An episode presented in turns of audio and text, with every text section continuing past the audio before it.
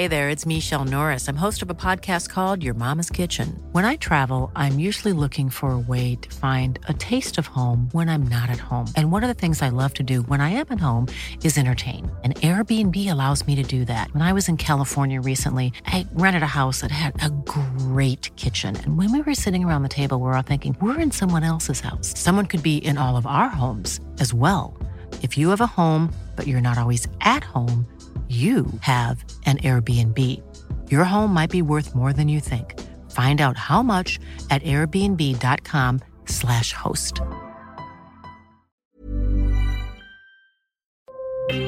Escucha y comparte las breves del coronavirus de México y el mundo.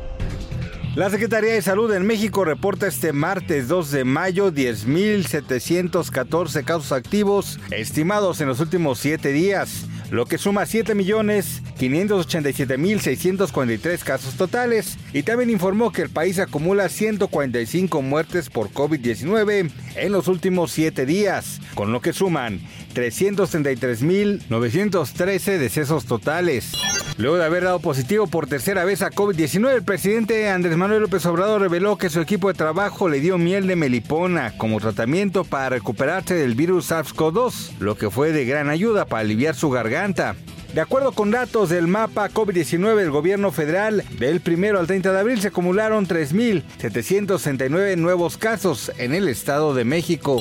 La Secretaría de Salud de Querétaro dio a conocer que del 14 de abril al 1 de mayo se registró el fallecimiento a causa de COVID-19 de tres personas en el estado, una mujer de 50 y dos hombres de 60 y 97 años con comorbilidades. Autoridades sanitarias en Puebla dieron a conocer que en las últimas 96 horas se registraron 101 nuevos contagios de COVID-19 en la entidad. El sector salud de Tlaxcala informó que aplicó 3.285.995 vacunas contra COVID-19 desde que inició el Plan Nacional de Vacunación hasta la fecha, con la finalidad de proteger la salud de la población de 5 años en adelante. Una encuesta realizada por la Organización Mundial de la Salud en 139 países reveló que los sistemas sanitarios del mundo han comenzado a recuperarse del impacto del COVID-19.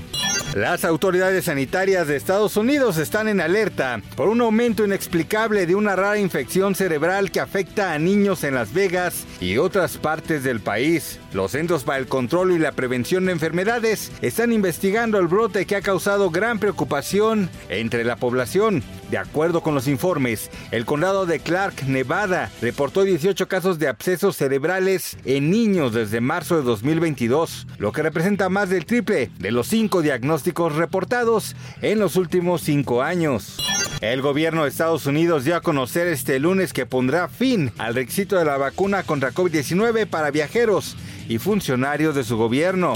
Autoridades sanitarias en Japón anunciaron que a partir del pasado 29 de abril, los viajeros ya no necesitan presentar un certificado de vacunación completo o una prueba por negativa. Una investigación de la Universidad de Columbia Británica reveló que las personas que sufren COVID-19 de forma grave tienen mayor riesgo de desarrollar diabetes tipo 2 en el plazo de un año.